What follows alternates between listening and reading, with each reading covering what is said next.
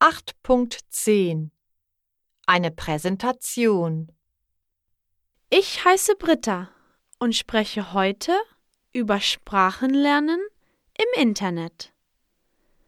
Ich lerne seit zweieinhalb Jahren Französisch online. Es gibt viele Apps, Webseiten und Spiele, die dabei helfen.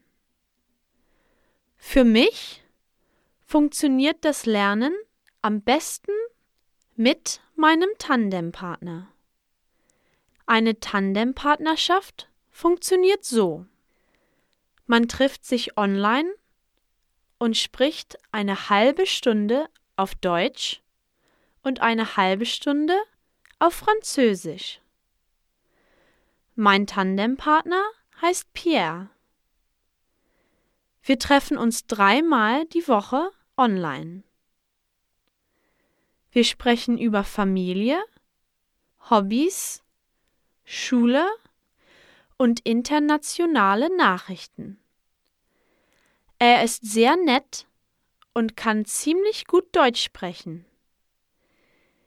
Er hilft mir mit meiner Grammatik und meinen Vokabeln. Ich nutze auch viele Sprach-Apps.